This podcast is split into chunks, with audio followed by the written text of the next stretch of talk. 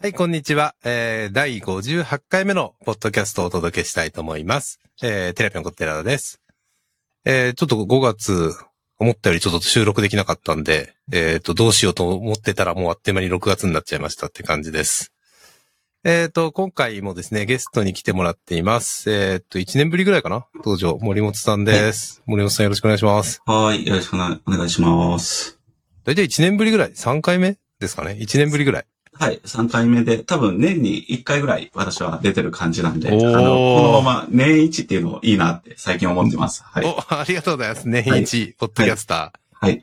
えーそうなんですね。でもありがとうございます。はいえっ、と、簡単に自己紹介をあ、。それではいしていただいて、はい。はい。森本です。3回目です。あの、普段プログラマーをやっていて、はい神戸で風森合同会社っていうマイクロ法人をやっています。今、い4期目になりました。おで、さっき、あの、ー年に1回出るのはいいなって言ったのは、あの、ちょうどこの時期は法人決算を終えて、なんていうんですほかうね、ほちうょほうっと気楽でもあるし、なんかあの、いろんな話がしやすいみたいな、おーそういうところがあります。 3月の決算期にしてるんですね。はい、そう他での。す会社と多くの大手さんとかと一緒ですね。そうですね。は。はいいそう。なんだ。じゃあ5月までに出さなきゃいけないってやつですね。はい。はい。えっ、と、そんなに会社の業績のこと聞くとあれかもしれませんけど、まあ、はいまあまあって感じですかまあ、なんとか、はい、やっていて、あの、まあ、このポッドキャストを聞いてくださる方々は、あの、はい6月ぐらいになったら、まあ、そういえばあの会社どうなったのかなとかって、こう、気にしていただきな がら、で、私がここに出てきたら、あ、まだ会社続いてるって安心してもらって、なんかあそうなんだの、出演しなくなったら、なんかもうちょっと会社廃業したのかなとかって思っていただければと。ええいうようなー、そ感んじで、な、はい。そん年一なって。いいなと思いまし た。そんなことないんじゃないです か。はい。なんかうちのアラームがなんかだったかもしれないけど、まあ気にせずこのまま続けたいと思いますけど。はい。はい。そうなんだ。いやいやいや、大丈夫でしょう。まあ、まあ、ね、一人、一人会社一人会社。一人会社一人会社でやってる。それマイクロ法人って言い方ししてるのかもしれませんけど、はい。まあ、森本さんなら別にまあ会社やっていくのもいいし、他で勤めるのもいいしって感じじゃないですかい。いえ、そんなことないです。そんなことあると思うんですけど、はい。ただ、今、その4期目で3回、もう法人決算を、まあ、これも自分でやってるんですね。うちの会社は。おーはいはいはいはい。はいはいなので、あの、もう3回やったんで、いろいろ税金のこととかも、あの、うん分かってきましたし、おー今回は e-tax と l-tax、電子申告で、あの、はいはいはい。初めてすごい。申告して、それも、まおあ、なんとか、はい、できて、へもうだいーぶいろいろ分かったなって感じで、はい、楽しいですあーでもねめっちゃやるとわかりますよね。あ、そうそうそうそう。やっぱりうね。んう、ん、難しいですけど、はい、こんな仕組みなんだっていうのは、うんや、まあ、勉強してもわかるかもしれませんけど、やると一番身に染みるというかう、ん、うん。わかる感じですよね。あれ、しかも、帳票に書いたものがそのまんまの画面になってて、アプリ、アプリも画面になってて。あ、だかそうら、なんだ。は帳票へーを、最初私は紙の書類に帳票に書いて、こう提出して、まあ、はい業務をやってきたんですけれどうんう、んうんあの、アプリも全く同じ画面が出るんですよ、帳票と。うん。はいはいはい。なのはいではい、帳票の知識の、業務知識のまんま、アプリに来ても、まうんあ、あの、入力するところは同じ、その、帳票の画面なんで、へーあの、非常に移行しやすいっていうか、まあ多分そういう人たちのために作られてるのかなってい気やがします。ー、まあよくできとるんですよね。最近のまあ税金系のシステム、よくうんできてるなっていう感じがしますね。本当ですか。まあなんか税金だけじゃないですかね。いろんな申請のうんや。つも昔国が作る、国の機関が作るとか地方自治体が作るシステムって、はい。えー、これ大丈夫みたいな、IE でしか動きませんみたいなの多かったと思うんですけど、はい。なくなってきましたよね。そういうのが。そうですね。今、あうんのただ今過渡期で、うん。ウェブ版と、ブラ、ウェブブラウザでできるウェブ版と、うん。 Windows アプリの、その、あの、なんですかね、Windows にインストールするタイプのはいはアいはプリい、ケーシはョンのい。 2種類、二種類あるんですよね。まだそうなんだ、やっぱり。で、いずれはうーん多分ウェブ版になっていくのかどうかわかんないですけど、今のところウェブ版って一部の業務しか申告とか納税とかできないんですよね。うん。うんで、あの、うんこれまでウェブ版がそのうちできるようになるのかなと思って待ってたんですけど、あの、もうどうもならないって、あの、ここ2、3年ではならないって分かってきたんはいはいでは、い Windows マシン買ってあ、 Windows アプリにそそれこしまて。でしてやったんだ。それでようやく公開できたっていう。はい。すご。い。偉いっていうか、まあ、まあ楽しみも含めてやった感じですかうん。で、そいの、や、でも大変ですよね。 Windows アプリでなんでな、んなはい Windows アプリでないとなんでダメなのかなっていうのが多分その帳票そのまんまの画面出してるからなんですよ。ウああ。ェブでやるには表現力が足らないのが結構大大変なのかもしれないですね、あれ作るの。いや、大変でしょうね。はいウェブでそれやるのはうね。ん。うん、まあ、まあ、Windows アプリにしたくなる。まあ、なんかのう、ん。ネイティブアプリにしたくなる気持ちネイティブにははいわかんないです。ではないからそうですな。ね。はい。そうなんだ。はい。だいぶわかえり、ましじゃた。あまあまあ、えっ、と、去年も忙しくそのまま、はいえっ、と、決算もやりつつ、仕事もしてるっていう感じですか。そうですね。そんな感じです。はい。えー、なんかいろいろ、税金の話めっちゃ楽しいって書いてあるけど、はい。税金の話し始めていろいろなんか大ごとになりそうなんで、はい。軽くにしますか。軽くにしましょうかね。あなんの、かあはりい。ますめっちゃ楽しいっすか いや、あの、仕組組みがみがやっ楽しいぱわかると面白いじゃないですか。まあ税金に限らず、うちらプログラマーだから、そのシステムがわかるはいと、はい。なんかあの、やっぱ楽しいと思って、ほうほうほうほうで。、だいぶ税金に慣れてきて、ああ、こういう理屈でこの税金計算されてるとか、うん。まあ、あの、こういう利益とか売り上げがあったら税金どうなるみたいなことを考えるのは結構楽しくて。へえ、楽しいかな。うんまあまあ、楽しい。まあまあ、そうね。まあ、仕組みを知るのはそうですね。はい確かに楽しいというはい。か、うーん、まあ、分かってくるといいかなっていう気はしますけど。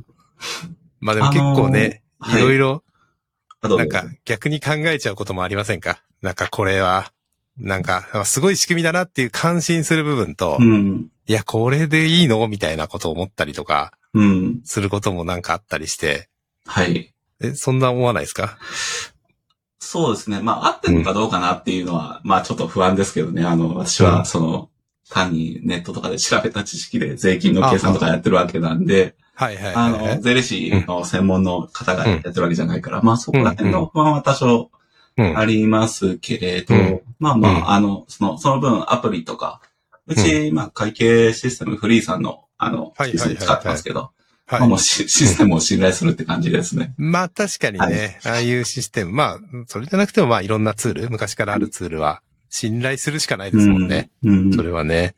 いや、手計算で全部ってわけにもいかないですし、そうですなかねな。かね。はい。そうなんだ。いや、まあまあまあ、いろいろありますよね。はいまあ、えこの辺にしときますか。まあなんはかい、そうです税ね金の深いまあ、ふ議論になるとね、はいなんか、いろんな人がいろいろとはい。思うことがあって、もう私も思うことはきっぱいあるん で、はいなかなか難しいですけど。いや OK です一個だけ気になってるのは、は私いそんなに詳しくないんですけど、はい。消費税のインボイス制度始まりますよね、みたいな。あああ、はいはいはい。れ大変そうだなと思ってるだけなんですけど、まだ、はい。本気かなって思ってて、はい。大変そうじゃないですか。なんかインボイス制度。そうですね。うん。あの、もう登録されました。私あは登録しましたけだど。かなわかんない。ちょっと覚えてないですね。はい。なんで、去年の10月から、うんはうんい、登録が始まっていて、うん。で、2023年から確かうん開始ですよね。うん、らしいですね。はい多分してないんだな、だから。まあ、うん寺田さん、消費税納めてる会社だと思うので、はい。あんま何あそうかそうかそうかそうか関係ないですね、基本的には関。係ないですね。そうか、そうか、はい関係ないですね。収めなきゃいけないです。うちは。ははいい。ななので、これが関係するのは、今までその税金を納めなくてよかった免税事業者って呼ばれる人たち。はい。まはあ、い。個人事業主も入ってると思いますけれど、はい。はい。はい。あの、課税売上高が1000万以下のうん。人たちが、まあ、売り上げが減っちゃうみたいな話があって、これ結構うん、ネットでいろんな議論出てるし、まあ、やめた方がいいんじゃないかみたいな反対意見うも、ん。まあ、あるのを見てるんですけど、その、うんやめた方がいいんじゃないかっていう人たちの、その意見は、あの、ん自分たちは、あの、そもそも消費税はもらってませんと。うんその、もともと消費税を納めるわけじゃないから、あの、うんそのサービスを提供してる金額は消費税を乗せてない金額で、今まで商売してきましたと。うん。うん。なので、これをやられると、自分たちの売り上げが下がってしまうんで、あのうん、困りますっていう、まあ、理屈なんですよね。うん、で、あの、私は消費税を払う側の事業者の立場だと、じゃうあ、んその10%上乗せして請求すればいいじゃないですかって、それで終わり話じゃないですかっていう話なんですよ。うんうん。うん。今まで、その、の消費税を、あの、乗せずに請求して、あの、そのまんま、あの、うん。なんだろう、もらったものをそのまんま、あの、売り上げとしてましたっていう話であれば、10%、今までの金額に10%上乗せしたものを請求して、消費税を納めればいいだけっていうだけの話で何も損しないはずなんですけど、うん、うん。あの、その人たちが言うには、あの、うん要はその10%低い金額で今まで他の事業者さんと競争してきてるから、それを上げると他に負けてしまうと、要は価格競争で負けてしまうとうーんいう理屈で上げられないし、自分たちの売り上げが減ってしまうっていう、なんかあの、理屈でう、ーん。大体、あの、まあ、言っても4つか5つぐらいしかあの記事を読んでませんけど、うん。まあ、その反対する立場の記事を読んで、うんなんで、なんで10%上げられないのかと、あの、あまあまあ、別そにのね、値段を上げるっていう難しさはね、また別の問題だと思うんですけど、上げてるわけじゃないですよ。これ消費税をもらってるだけなんで、はい。上げてるわけじゃないっていうんそうですし、う。はい。うーんと、うん、別にそのひ10%本当はもらっていいんですよね。消あ費の、税っ消費て。税を、はい、納めるのであれば。ははいでい。はい。納めなくて、納めない立場の人も。うんまあ私は、この議論を昭和の最後にはい。散々勉強して、はい。まあつまりしょ、えっと、平成になったと、後に消費税で導入されたんですけど、はい。 3%になったのって89年なので、 1989まあその前にはい。い、っぱいその時にそういう議論はあって、はい。まあ、複雑じゃないところに良さがあったんですよね。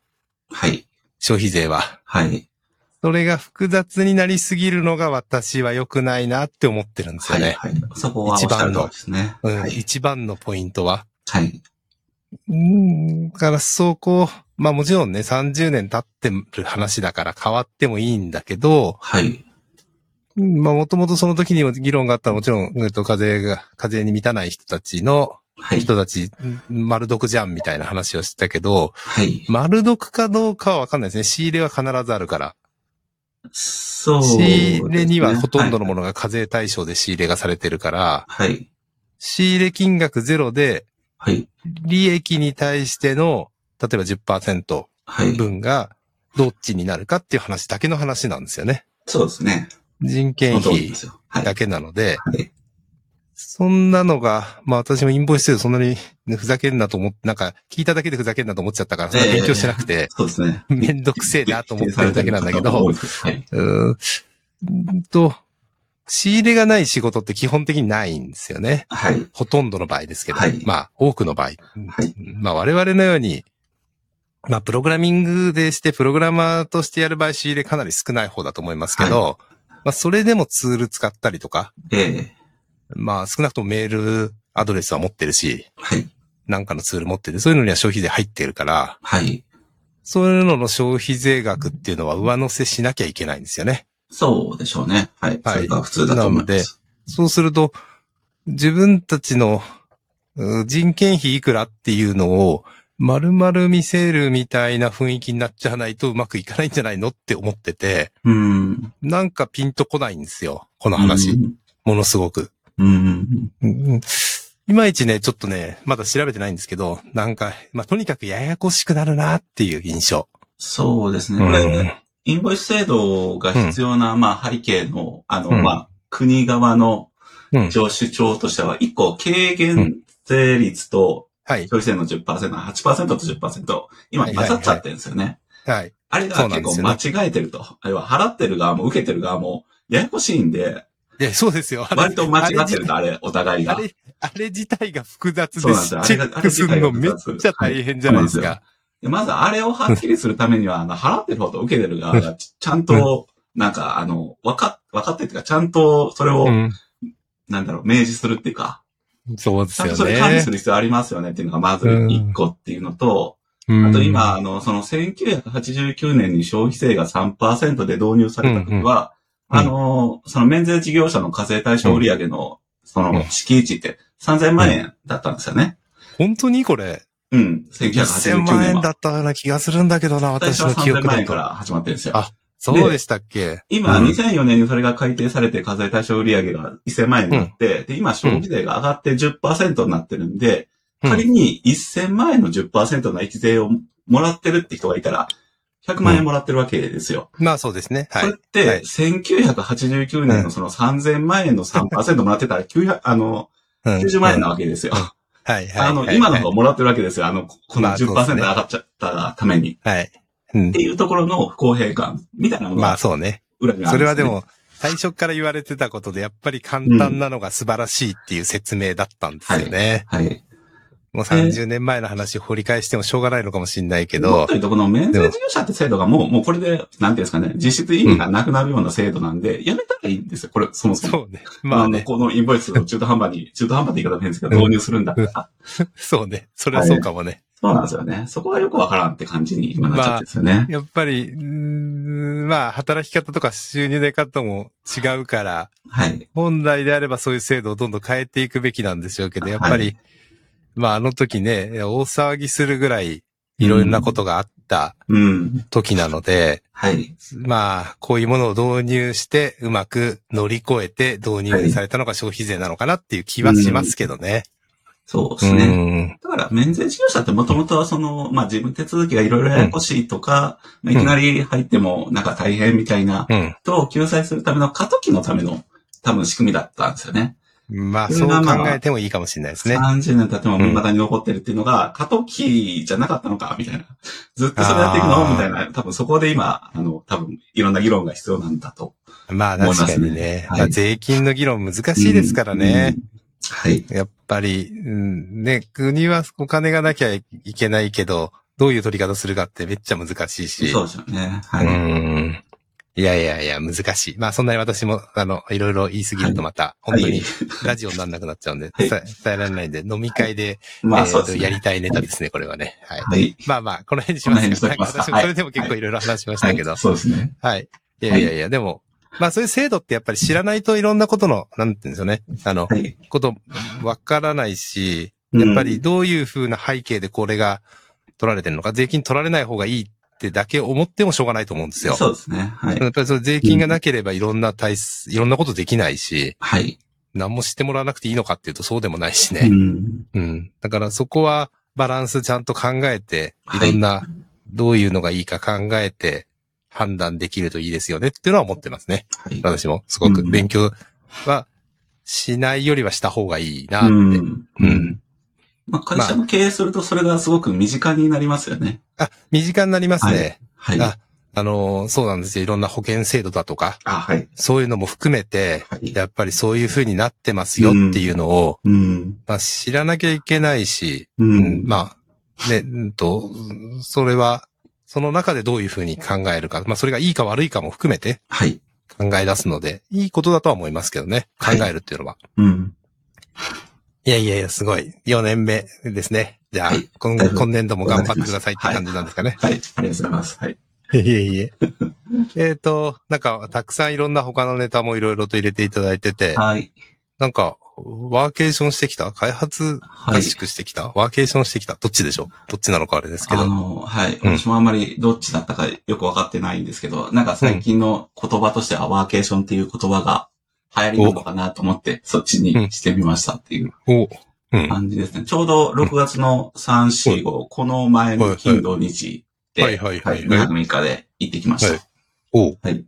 おあの、城崎温泉ってご存知ですか兵庫名県の前だけですね、行ったことはないですね。ないですか兵庫県豊岡市。はい。ひょ兵庫県ひょ豊岡市。あ、豊岡市ね。はいはいはいはい。北の方にあります。日本海北側。の方ですね。日本海側ですよね。兵庫県っていうとどうしても神戸のイメージありますけど、はい。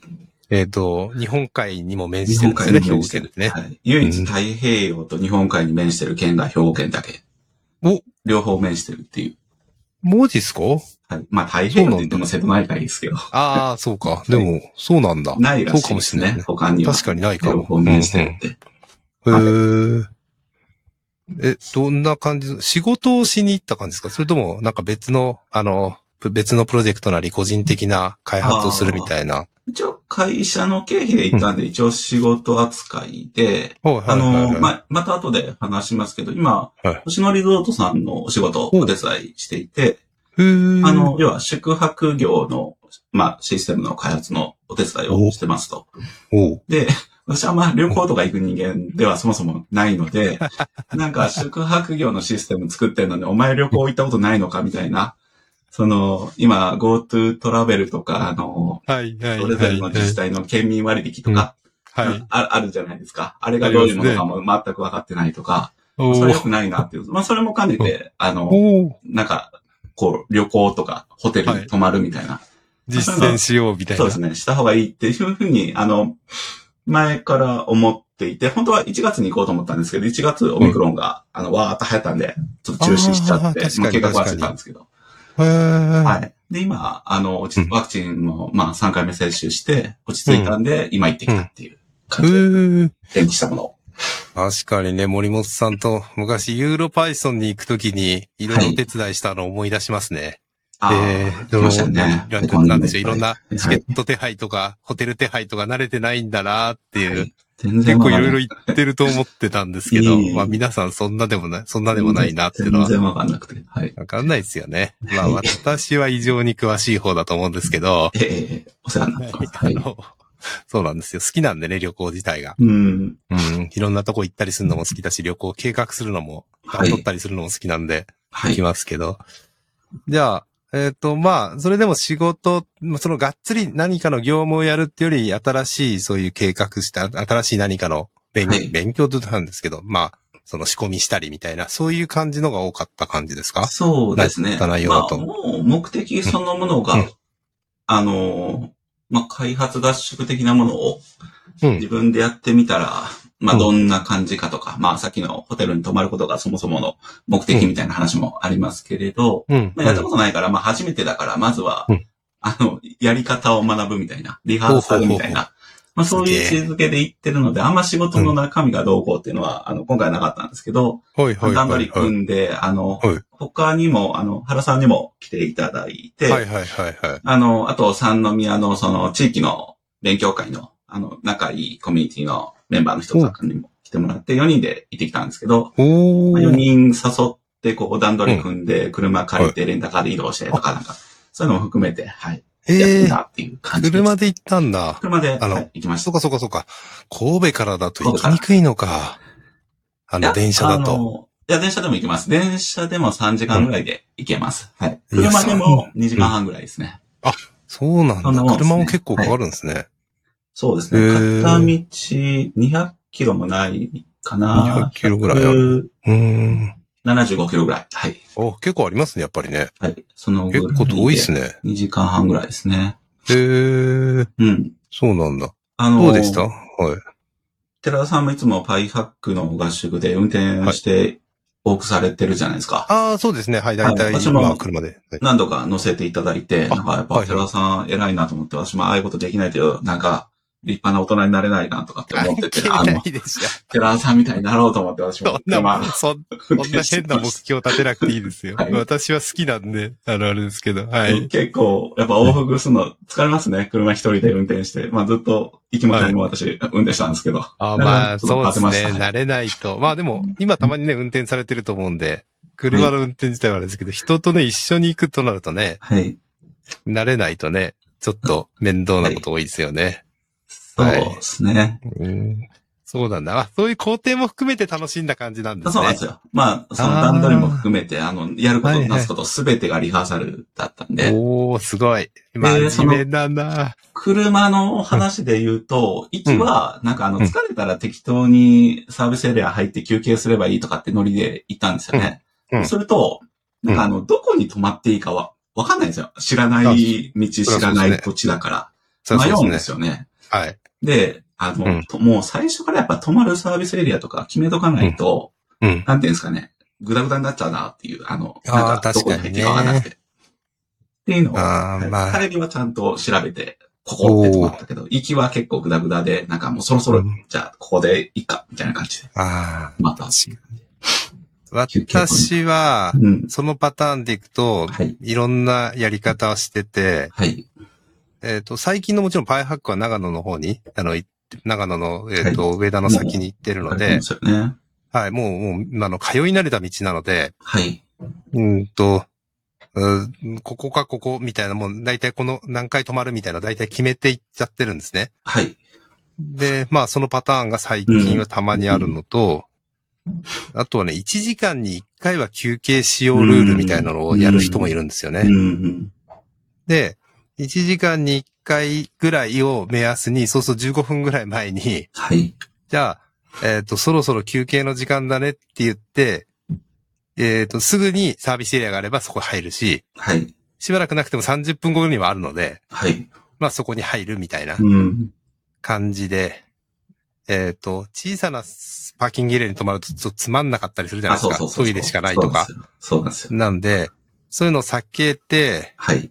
じゃあこの辺みたいな、うん。えっ、と、その時間で決めるパターン。はい。特に渋滞してる時とかそうですかね。ああ。わかんないので、どのくららいいで休憩したいか。確かに。で、一番私の得意技は、まあ、大体パーキングエリアの順番を知っているので、はい。あの、関東だったら。はい。か関東の、あの、東京から出ていくとこだと、大体私は、東名が苦手なんですけど、はいまあ、中央道も関越道も、東北道も常磐道も大体順番に言えって言えると大体言えるので、はい。で、あそこ大きいね、あそこちっちゃいね、みたいなうん。ことを、すごい頭の中にインプットしておいて、はい。そこから引き出しを出しながら、はい。今乗りながら決めるっていうう。ん。まあ、あの、好きなんで、ずっとそういうのを覚えることを一生懸命頑張る。なんか、無駄なメモリー装置を使ってるあの感、じなんで。私乗せていただいた時の記憶に残ってるものとして、はい寺さんなんか渋滞情報とか聞きながら、はないんかこっちに乗れば早かった、遅かったみたいなのをはい後で、なんかあのラジオ聞きながら反省会とかやってるじゃないですか、車の中やりますよ、一そ人れもちろん。はい必ず。なんかあの、あんなシミュレーションしてる人初めて見たんで、なあんあ、かそうですか。はい、まだまだ寺田さんのレベルは、 はい、には至らないなって。いや、もうシミュレーションしないと次行った時とか次の時どうするか考えなきゃいけないんで、はい。予想して、いくつかのルートの行動しはいて、どっちが早いか。早いか。行動して、あとは振り返りをしますね。はい。あとですあよのね。、その後ラジオ、ラジオ聞いたりして振り返りますね。おー、ラッキーとか、はい。今日は渋滞前に帰れたね、みたいなのは、うん。喜びですね。はいあの、それ成が功した感じになるわけですよ。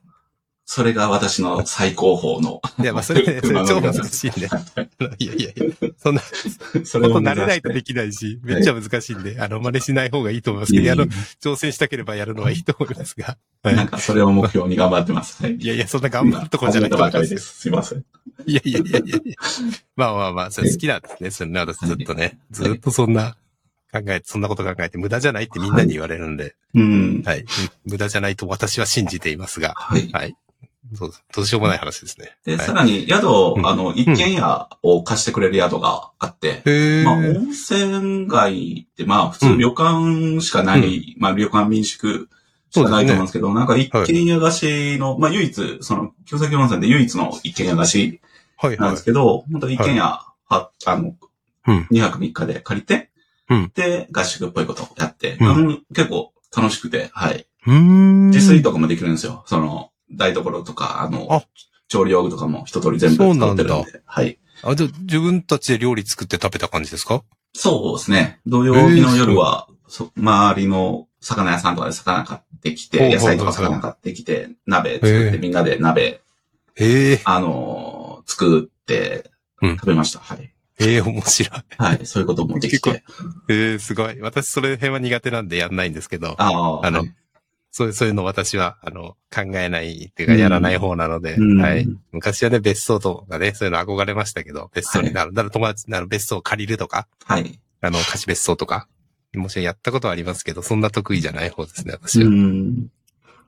まあ、いろんな応用ができるなと思って、あの、はいいいはい場所でした。あの、建物も、その、全然綺麗でしたし、えー管理人さんもすごい親切な方で、うんであ管理最人大さんとかいるのか。そう管理人か。さん、近そうくでに。すね。あの、はい、うんあの、近くに多分住んでる方、かあの、普段は、平日はカーテン職人やってて、うん金土日だけこの宿の管理人やってますとかって言ってあまあ、した。はいはいはい。そうまあ週末関企係業み職たいな人なんだ。感じなんですかね。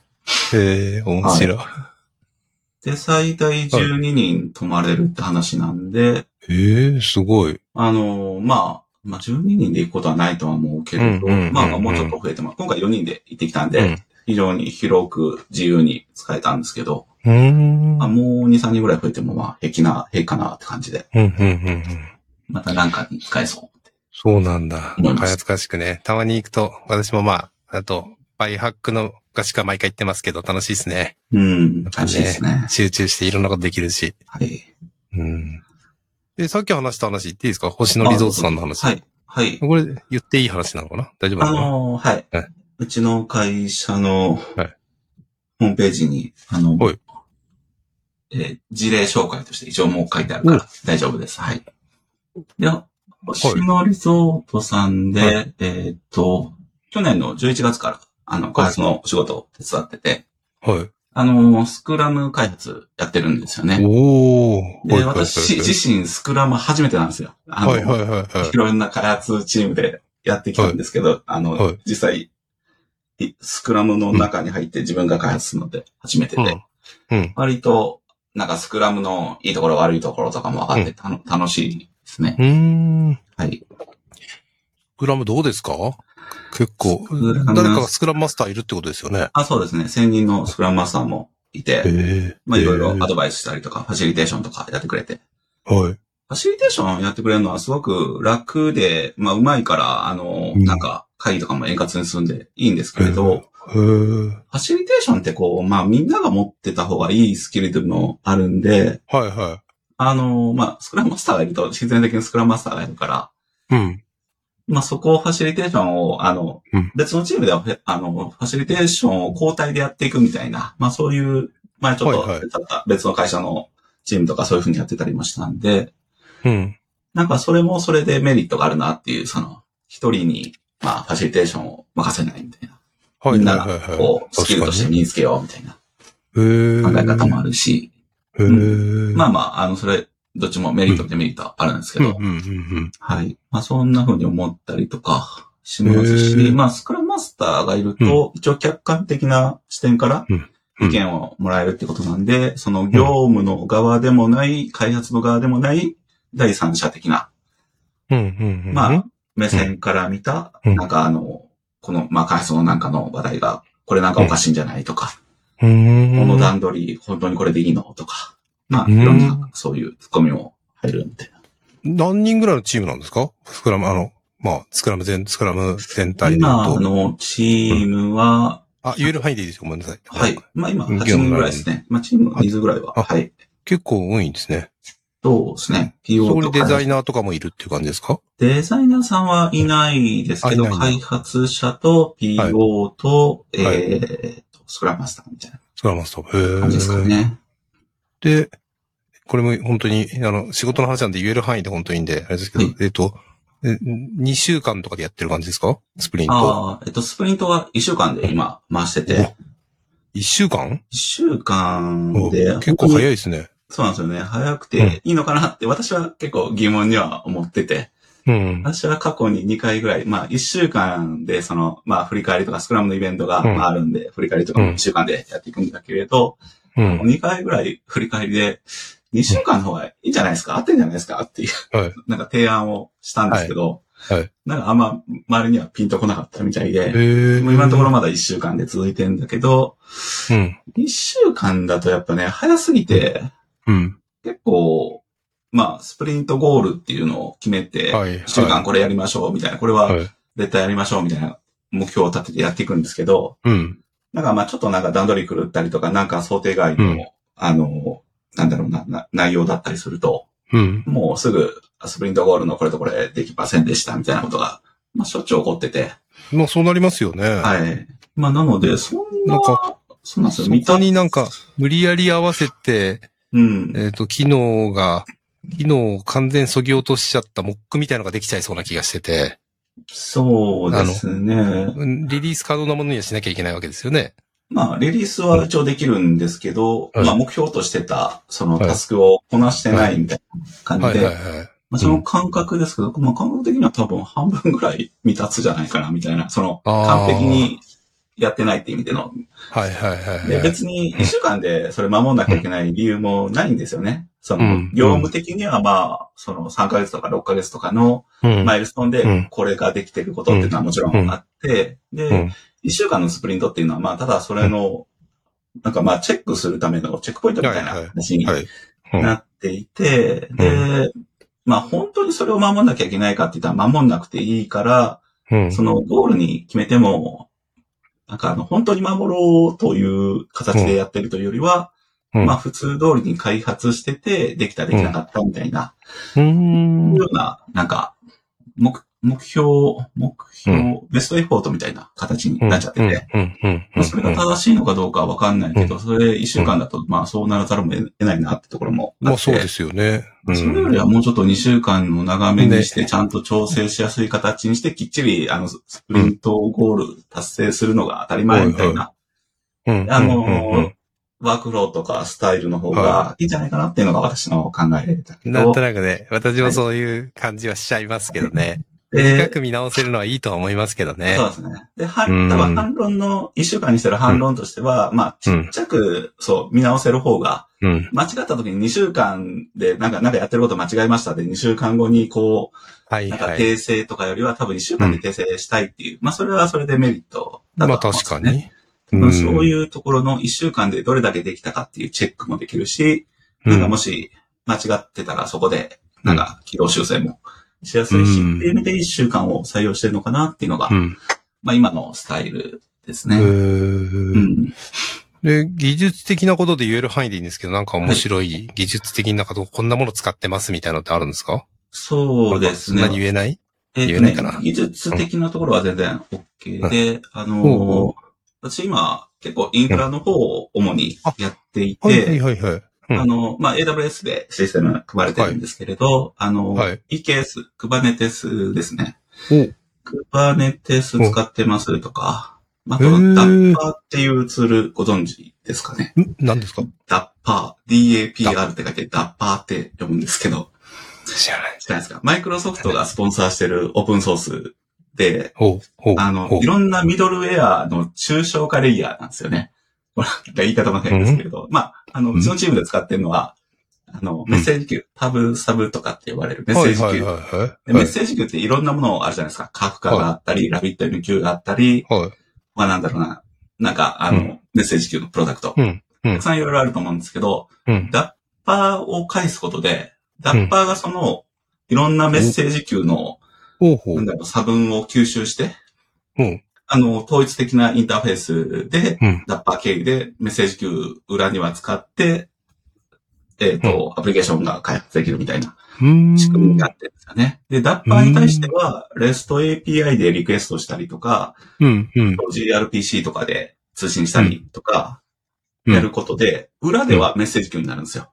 じおー実装は。ほうほうほうでそのメッセージ機はうんうんうんラビット m q でも、カフカでも、うん他のなんかのメッセージ級でも何でもいいっていう、ええ。そういうミドルウェアを抽象化するアプリケーションのレイヤー、まあインターフェースはいはをいはいそのすべて REST とか、あの GRPC とかに統一してしまう。うんうんっ。ていう、まあそういうレイヤーっていうか、まあ、なんなんて言うんですかね、こういうツールをなんて呼ぶのかわかんないですけど、まあねミドルウェアの一種だとは思うんですけど、はいはいはいはでい。これがあると何が面白いかっていうと、うん。普通メッセージ級を使ったアプリケーションのシステム組むときって、うん。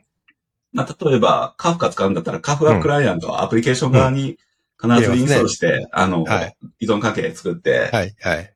あの、なんだろうな、組み込まないといけないんですよそうねで。すね。これがいらないんですよ。はいはいあのはメい。ッセージ級のクライアントを別にアプリケーション持たなくていいんですよね。持たなくていいからあ。でもそう、なんですよ。 OR マッパーに似てますね。ある意味。まあそうですね。データベースに対する OR マッパーの。データベースに対する考 OR マッパーですよねはい。だから、考えロ方は同じですーカルで開発するときは、まあ、SQL サーバーいらないとか、Postgres サーバーいらなくて、え方は一緒他のでやるみたいなことって、ですねはい。はい。まあ、あるにはあるじゃないですか。はい。はいそういうのにも似てるから、ああそうです確ねかにそ。ういう抽象化のレイヤーのミドルウェア版っていうのがあって、はいはいはいあはいの、そのメッセージ級だけじゃなくて、他にもいろいろデータベースとか、あの、何かな、ちょっと、うんあの、うちは、 パそのメッセージ級しか使ってないから、うん、うん。あんまりうんうん他のことを知らないですけど、なんかそういうのを、まあ、マイクロソフトがスポンサーしてるんで、うん結構流行ってるみたいで、へえ、あのそうなんだ。はい、活発に開発されてるし、多分それなりに使われてるんじゃないですかね。へうえ、ん。面白そうだけど、そうか。まあ、最初は不安ですよね。そういうのとか、信頼できるのかみたいな。そうですね。まあ、それはでも OR マッパーだと思えばいいのか。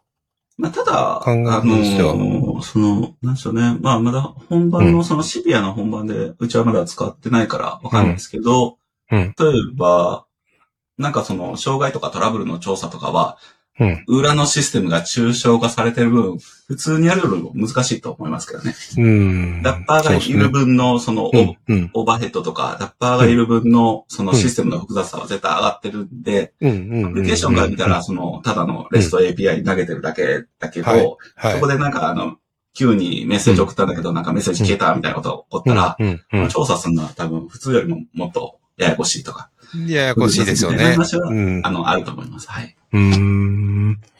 そうなんだ。えー、結構いろいろそういうのも使うんですね。そうですね。うんまあ、まあそれがちょっと私も初めて触ってるんで、はいあの、あ、こういうものがあるんだなと思って、面白いですね。はい。うん。考え方とかうんうんうもん含めて。うーん。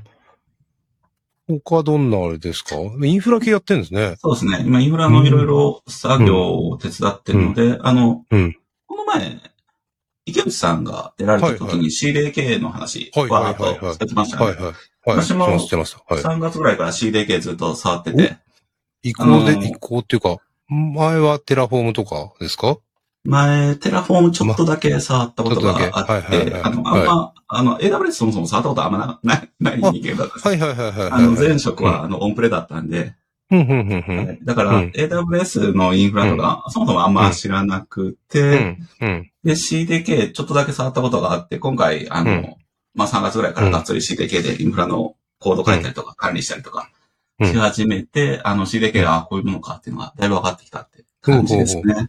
ど、どうですかうちの会社でもちょっとはい、試し始めたんですけど、その話を聞いて。はい。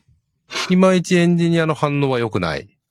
うん。うん、別どにうテラフォームでいいんじゃないみたいあな。テラフォームと比較してですかね。あはいそうですね。テラフォームとの比較になっちゃったんですけど、あーそれが間違ってるのかなテラフォームと比較すると、うん。そうですね。まあ、普通のプログラミング言語でインフラのコードをかける。テラフォームもうん大きくなると、うん MDSL 結構辛いとあ思うんではすいよ。はい。それはよく言われてますよね。はい。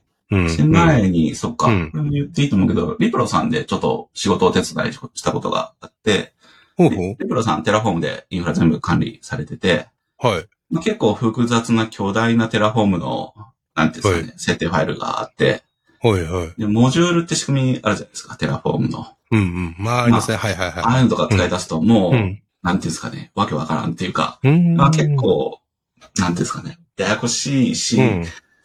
難しいなって。あの、うん DSL でうんどこが先に呼ばれて、どこの設定がここに反映されてとか、共通化どういうふうにやってとか、うん。そこら辺の、なんかあの、大きくなると結構 DSL はやっぱしんどいんじゃないかなっていうふうに、おあのー確かにね。ちょっとそんなにやってないからうん間違ってうんるかうもんしれないですけど。うんで、CDK は、まあ、プログラミング言語がかかけるんで、そういう、うん例えばセキュリティグループ作って、作ったセキュリティグループを RDS に、こう、うんなんですかね、設定するみたいな。まあ、そういうのを、うん比較的プログラミング言語のロジックで書けるんですよね。うんうんうんまあ、こういうのがわかりやすいっていううんうんうん。メリットがある。るのと、まあ、CDK、スタックっていう単位で、その、インフラの、こう、グルーピングをしていくんですけど、まあ、そのスタック単位に書けるから、うんまあ、比較的分割しやすいかもしれないですね。うまあん。 DSL がどんどん巨大になっていくみたいなのは、うん結構、うん、管理しやすい。その、プログラムのモジュールとして、こう、モジュール分割していく感覚で、スタックをうん分けていけば、まあ、うん適当な規模の大きさに、比較う的ん。管理しやすいかもしれない。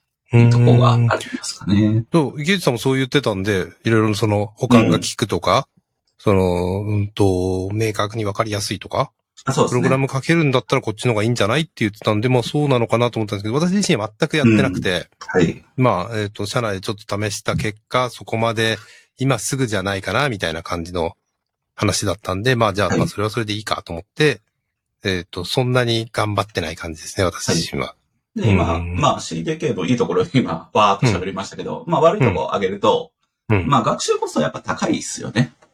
やっぱり高いんだ。高いですね。で、学習コストなんで高いかっていうと、クラウドフォーメーションっていうものがあはりいはまいすはよいはいね。。CDK って要は、クラウドフォーメーションを抽象化してるようなツールなんですよね。結局実態はクラウドフォーメーションを作っていて、はいあの、クラウドフォームメーションがインフラ管理してるんだけど、うん CDK でプログラムでコード書けば、クラウドフォーメーションの、その、うんなんだろうな、YAML ファイル作って、うん。デプロイしてくれるみたいな動きをするんで、うんあのー実態はクラウドフォーメーションで、じゃあ、うんクラウドフォーメーションのこと何も知らなくても CDK のコードさえかけたらいいかっていうと、そんなことないんですよそっ。か両方そっ分かかってないと今、あの、やっぱ、そりゃそうだよデータ管理できないんですね。そりゃそうだね。確かに。これはいはいはがい学習コストの高さになっていて、うん。まあ、例えば私が作業してて、うんあの、なんじゃこりゃみたいなことがあったのが、うん。 RDS の、あの、マイナーバージョンアップするはい。作業あるじゃないですか。はい。はいまあ、画面でポチポチとやれば勝手に上がるんですけど、うんあれを CDK でやろうと思って、うん。まあ、CDK でもその RDS のバージョン指定してるんで、うん。それを、まあ、マイナーバージョンだったら、こう、画面だったら押し押したら勝手に上がって、はいはいあの、うんなんですか、ダウンタイムもた多分ないのかな、ないのかあなあ、っそてうですね。あ感の、じ切りで。替え時間だけです。あの、切り替えの、あそうそうそうれだけですよね。はい、はい。だから普通に上がるのかなって思ってやってみたら、うんあの CDK から実行すると、なんかエラーで落ちたんですよ。おー。で、エラーで落ちて、ああ、なんか CDK かうらん RDS のバマイナーバージョンアップすらできないんだなと思って、その画面見たら、そのマイナーバージョンアップの処理は走ってるんですよ。裏で。ほうがあの、その AWS の管理画面から見ると。はい。だかはい。らエラーで落ちてるんだけど、そのバージョンアップ自体は走ってて、おそー。のまま成功しちゃって、はい。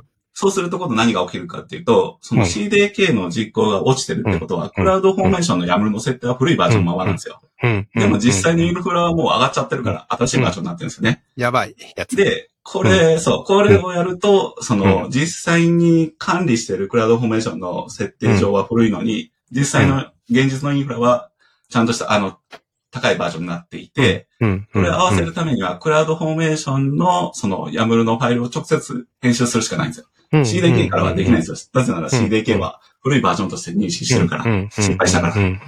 ていうような、その、なんかあの、そそれって多分、まあそれは CDK のバグというよりは多分バグだしう、んいずれは多。分なるとは思うんですけど、まあうんそんな感じで、クラウドフォーメーションの、その、なんだろうな、クラウドフォー、まあ CDK から扱ったクラウドフォーメーションでできないこともあるんですよね。うん。うん。うん。できなかった時に、クラウドフォーメーションのこと知らい。なかったらうん、それ、あの、対対応応ででききなないいですんですよ。ね。はい。対応できないですね。これが学習コストになってるんうですよ。ーんそうなんだって。いうところがいくつかあって、うーん。で、一つ、は、インフラを、うん。こう、置き換えるみたいなところ、同じインフラを、なんか新しい設定で、こう、完全に置き換えようみたいなことをするときにうんうん、基本的に、まあ、どんな、あのー、別にインフラに限らずどんなパッケージとかも一緒だと思うんですけどうんうん、基本的に新しいのをインストールして古いのを削除するっていう動き方をするんですよ。大体のパッケージとはいはいはいはか、いそういうインフラとかはっいてはいうん。普通に考えたら、そそうしないとうんうん、あの、古いの消して新しいの入れるのに失敗したうら、んあの、もう何もなくなっちゃうみたいな、ひどいことになるんで、うんうん新しいのをインストールした上で、それが OK だったら古いのを消すみたいな、うん。動き方するんだけど、まあ、例えば S3 のバケット名って1位じゃないといけないですよね。世そう界でで。すね。はい。そうするはいと、はい S3 の設定変えてバケット名ごと入れ替えるみたいなことはできないんですよ。できないですね、確新かしいに。ものを作うるんところで、もうすでに存在しますってエラーになるから。はい、はい。だからこれはできないんですよ。はっきり言えば、あうんの、うん CDK では。うん、うん、うん。とか、まあそういうふうに名前が勝ち合うところって、まあ S3 のバケット名とか、うんあとはクラウドフロントの、うんあの、DNS 的な名前、 DNS クラウドフロントはのいその、関連付ける確か DNS の名前もうん1位でないといけないみたいな、うん多分制約があったりとか。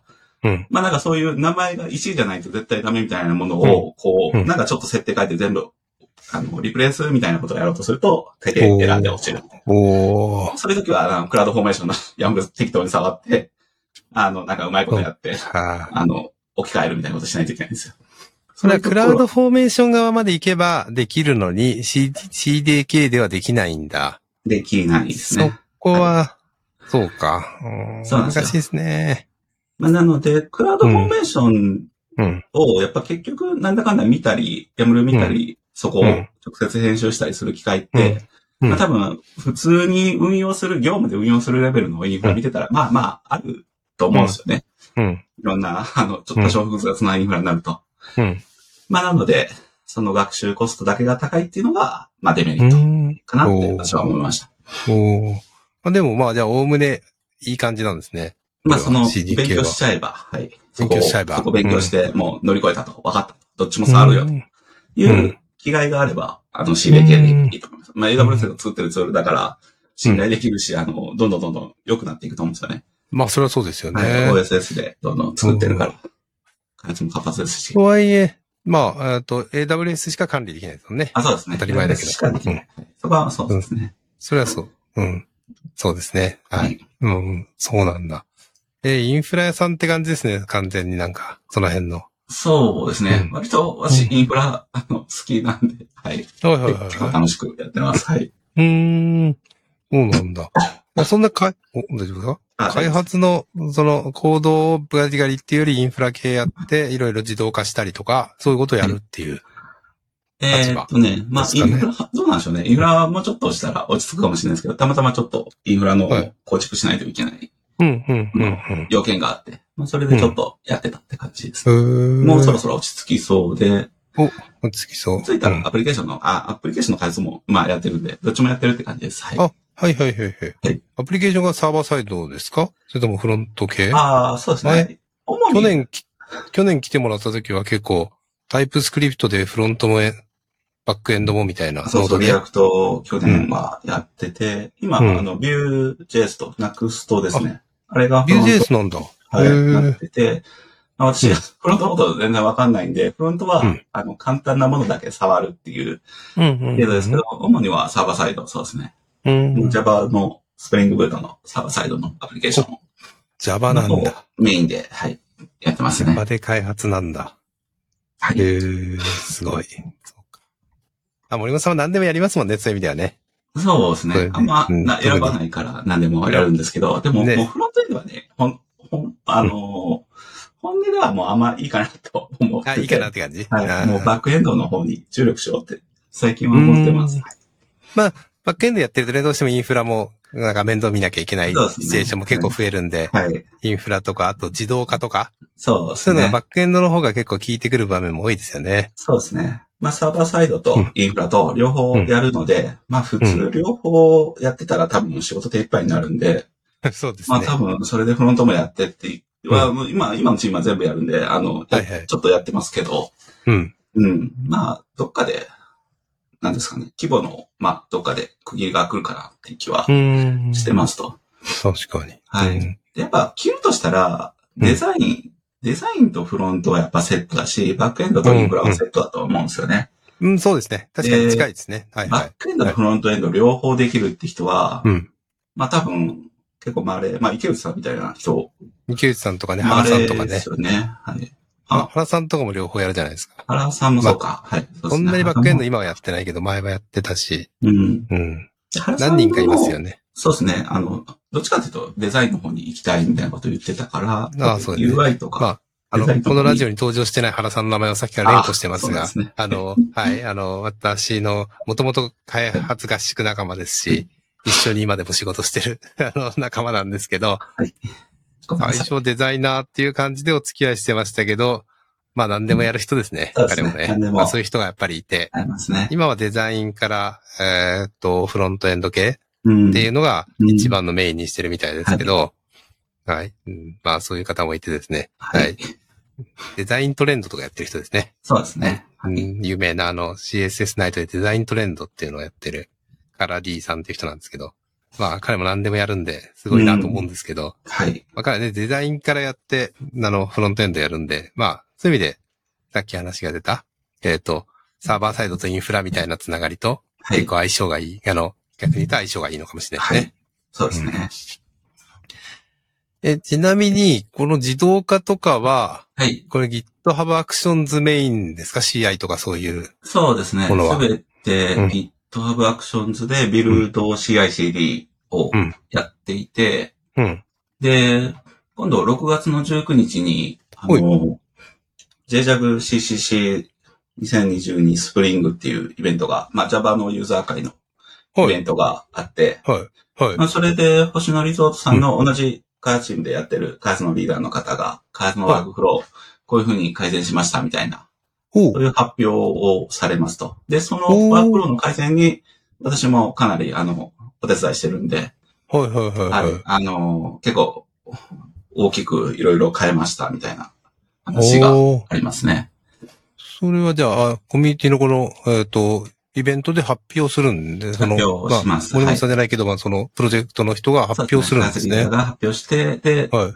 まあ、6月19日に公開するかどうかちょっとわかんないですけど、なんかその、まあ、発表だけだと具体的なこと分かりにくいかなと思うんで、うんなんかブログの記事に、こういうふうなまあシステムで、ほうこほういうう。風に変えて、あの、ほうこんな風ないいことがありましたみたいなブログ記事を、あの、まあ書こうと、おまあ予定してる感じですわかりね。ました。期待してます。はい。まだちょっあのと書いてないんで、あの、ないんです けど、そうなんだ。いあいのや、この後、失礼。そのブログ、書く予定のブログブログ記事だと結構どういう技術使ってこういう自動化してましたよとか、そうですこういねうと。ころをはやい。りましたよっていう話をはい。書く感じ。そうですね。で、ですか Java の、Java のその、うんパッケージングのバージョン管理の仕組みを、まあちょっともう捨てるみたいな考え方で、あの、開発のワークフローを変更したんで、おはい。まあ今、うちのチームのその Java のアプリケーションの開発は、もう常に最新のものさえデプロイして動けばいいみたいな、そういうスタンスで基本的にはやってて、うん例えば、Go 言語の開発とかって、うん。あの、まあ基本リビジョンで、リポジトリのリビジョンで、その、うん、ライブラリ取ってきて、うんビルドしたりとかするじゃないですか。うん、うん。まあ、ああいう考じ。え方で、あの、うんパッケージングのバージョンはもう管理しなくて、リビジョン単位で、その、依存関係とかを解決できるような考え方で、おー。あの、なんだろう、パッケージングして、で、うんそれで、あの、さっき Kubernetes 使ってるって言ったんで、あの、ドッカーイメージにしないとデプロイできないんで、はいはいドッカーはイメージに作って、ドッカーイメージの中に、それぞれのリ、あの、Java のモジュールのい。はい。あの、ハッシュ、はいハッシュ値、その、リビジョンのコミットのハッシュ値がうんうん入ってて、まあ、はどの、その、ハッシュ値から作られたイメージだっていうのはわかるようにはしていて、うん。もう Java のその名分の普通バージョン番号ついている、まあそれまあ Python でもバージョン番号つけるじゃないですか。もう、ああいうのは一切管理しないっていう、そういう方針に変えて、ワークフローを作り直したんですよね。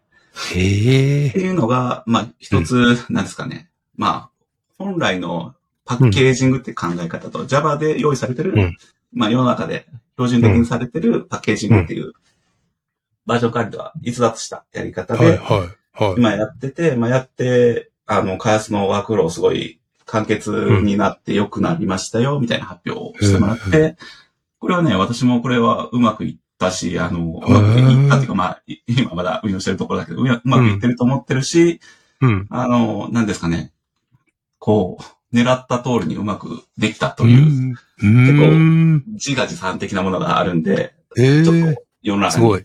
はい、発表しようと思って、ブログの記事をお書こー。持ってるって感じですね。まあ確かにその動くものはどっかイメージにある。まあ、どっかイメージがあるって思えば、別にそんなに、まあえどうそうだしえでもどうなんだろうまあ古いバージョンも使う必要ありますかって話なんですよ。クラウドのアプリケーションでうん。 3ヶ月前のバージョンに戻すことってありますかみたいな話なんですよ。まあないっすで、ね。もうまあバグって戻たれない。ら、バグ直しましょうよと。直して新しいのをすぐデプロイしましょうよっていう考え方。まあ確かにね。い。だから、古いもうバージョンとかの何かがわかんなくなっても、もういいですっていう、そういうちょっと割り切り、トレード。それはでも、も、え開発してる側の方のやつあの、自分たちで作ってるやつのバージョンってこと、そうですそれともそうですは、その、サードパーティーの話は別サードパーティーは別。はい。あそれはああ、そういうことか。内部の、はい。内部のやつ内ね部の。アプリケーション。はいはいはいはいはいはい。そうかそうか。それはわからないではないですね。はい。戻さないですね。戻さないし、うんどっかよそに提供するわけでもないし、自分たちだけが使うアプリケーションはい。なんで、はいうん。まあ、強いて言えば別のプロジェクトからなんか、うんその、うちのプロジェクトが作った成果物を、なんか依存で使いたいみたいなことが起こった時に、まあちょっと何かが起きる可能性はあるんだけど、まあ今のところそれがないので、うん。うん。うちのプロジェクトの中だけで、まあたくさんあるモジュールが、もう常に最新で管理できればそれでいいっていう、そういう割り切りで、うんうんうんうんまあ運で、用しているっていうその感じハッです。シュ値で、その時期と、その時期のそのまの、そのものを取るっていう。そうですね。走りことしでてすすねれば、それではいビルドもできるし、まはあ、い基本的には最新のリポジトリの最新を集めてきてうん、ビルドしていくっていう。で、それをそのままドッカーイメージ作ったうんうんうらんうん、デプロイしていくと。うんうんうんうんうで、んデプロイしてるイメージには、その、うん走りの番号が内部のメタデータには入ってるんで、まあ、うん少なくともこのイメージは、どうのん、その、リビうん、リポジトリのリビジョンでうん構成されてるかってだことだけはわかると。うん。どのソースコードなのかはわかるってことですね。そうそうそうそどのコードが動いてるかはそれでわかるから、う。うん。もうそ確れかだにけ、バージョン番号で1.1の時のコードを探すって結局レポジトリで見るんですよね あ、。そうなんですよ。結局は、開発者はそうなんで、そのタグ、タグついてるんで、ポとジかト、リそうですでね。リリース見とかで、て、ではうい、ん見るだけだから。見るから、同じなんですよね。そうですね。まあ、ほとんどハッシュ値さえ分かれば、それでいいでしょっていう割り切り。それはそうですね。はい確かに。で、これそうをか。やるこうんとによって、まあ、それまでブランチも3つあったんですよね。デブとテストとプロドっていう、はいはい、よくあるパター3ンつですね。の、はうい、んブランチで管理して、その、それに対しての名分のバージョン番号とかもついて、はい要はまあ、プロドにリリースするときは、はい。めまあ、Java だと、その、なんだろう、開発のバージョン、スナップショットっていうバージョンを使うんですけど、うん。その本番にリリースするときだけスナップショット外して、例えば1.0スナップショットが1.0っていうバージョンになった上で、うんあの、本番にはリリースされるみたいなことをやってたんですけど、そうすると、あの、最後の最後にバージョン番号を外すだけのコミットとビルドがいるんですよ。まあそうなりますね。なぜならスナップショットっていうバージジョンでビルドされてるうかんら。うん。うん。です。うんでもそれってバージョン番号しか変えてないんで、アプリケーション何も変わってないんだけど、ビルドとデプロイの時間はその絶対一回必要なんですよ。これ無駄でしょって考え方なんですよね。確かいに。らないんじゃないこれっていう、あの、その、え確かにね。まあ、うん、確かにデブで、デブとかテストでビルドしたやつと、はい本番でもう一回ビルドしたやつって、まあ、明確に言うと違うものなんですよねあ、。そうなんですよ。明確に言うと違うものなんですよ。ちょっと違うものがはい、まあテストで動いたからこれもうもう一回ビルドしても動くでしょうをやってる。そうなんです、そうなんです。おっってしゃこるとで通りすなよんねはい。それが、あそれをやめて、そうなんですね。そこテスも、トしたものはこれで、はい。それがリリースできるっていうんならそのまま持っていけばいいでしょうそう、そう。まさにおっしゃる通りってで、いうことですよね。今、テストでビルドした Docker イメージはもう、うんもう永続されて残ってますよね。本番は、その Docker イメージをただ本番に持っていくだけってことができてるはんでいす。はいはいはいはいはいこはい。れは協力だと思うんですよね。まあ強力ですね。その間違いないっていうか、そうなんですそよ。の、そこの方がいいとは思うけど、そのワークフローを作るのは難しそはい。それを作ったって話です、う。これは。作ったって話なんだ。はいすごい。ああ、これも面白い。 3週間ぐらいかけて、その、そういうのを作り直したっていう。そあしたら、カズマフローがすごいシンプルになって、今メインでしか管理してないですし、その、まずその3つのブランチがメイン1個になったっていうのもあるあ。し、はいはい、そうそのテストにデプロイしたものは本番にそのままイメージデプロイするから、全く同じものを本番に使ってるだけっていう安心感。ダメならもう一個手前のテストに、本当にダメならもう一回戻すとか、うん。そういうことを。あ、でもそれもイメージ全部ビルドしてるんで、イメージ全部のイメージがあるんですよ。一個前のイメージをデプロイしたかったら、それをイメージを指定してあデプそロうイかすそうるかだけそうか。そなんですよね。うかそうかそうか、それはそうですね。っていうような考え方で、もうテストと本番完全一緒のイメージを使ってるっていう、おっていうようなところとか、まあ、そういう改善をやってシンプルにして、その、うんまあ、リリース作業大体、うん。早く、まあ、うまくいっても最低1時間ぐらいかかってたものが、まあ今もう10分とかで終わるようになったんですよね。もうテストのイメージ、もうできてるテストのイメージ、ただ本番に、何ですか、デプロイするだけなんで。それまあまで確かに。本番用のビルドをしてたわけなんですよ。あはいはいはい。そのためにね。バージョンじゃあ番リ号をリース変えだ。てうん、 1からモジュール作って、イメージ作ってうん、それをデプロイっていうのを順番にうん。で、モジュールが結構、まあ10個ぐらいあったら、まうあん全部やり直しだから、ん。うんまあまあ時間かかります。ね、みたいな。うん。うん。うん。で、なんかちょっと失敗したとかってあると、もう一回ビルドし直しとかになるんで、3時間ぐらいかかったりするんですけど、ちょっと失敗したら、あの、棒ミスとかしちゃうと。そうなんだ。まあはい確かにそっか。それがもう今10分、20分の話になってるんですよね、本番リリうースが。ん。っていうような改善を、わーっとやって、うんなんか私は結構満足してるって感じですね。面い白いかっ感たじで。ですすね、確かはに。そうか。まあではも、いそんなに確かにいろいろ考えてみると、その考え方。でも、GitHub アクションズやっぱ強力ですね。まあ、よ GitHub くアでクきションズまじゃすねなくてもできたことだけど、うん。まあ、ここんサとーこクル CI で今までは、はいはい、やってたと思います。はいはいはい。まあやってんだけど、まあ今だともう本当 GitHub アクションズですよね。今はそうですね僕はね安いですしね、また。あの、安いそう。うちは無料枠で収まってると思いますしね、ほとんど。はい。収まってるんだ、それだけリリースっていうか、それだけビルドしても、そう結構ビルド時です間ねかかると思うんですけど、うーん。無料枠3000分ぐらいあるんですよ。チーム3000分でしたっけプラうんンだったかなはい。あうんうの、んうんプランによって、あうんの、うんうん無料枠の時間かかってくるんですけど、うん、うん、うん、まあその3000分とかには収まってるうん。おー感じらしいですね。あの、たまにオーバーして、もうちょっとこれは、 あの、お金払ってくださいとかになるんですけど、まあ、はい、はい、はい。まあまあ、そんな、して、たまにまあオーバーすそうる。か。へーはいすごい、面白い。いやー、この辺ね。まあ、工夫できてうまくいったときいいっすよね。そうちょうどいいぐらいにうまくいくと。はい。あなので、その GitHub Actions のいろいろノウハウも分かってきたんで、私もちょっと JJAGCCC でその GitHub Actions の、あの、ちょっといろいろ発表します。はい。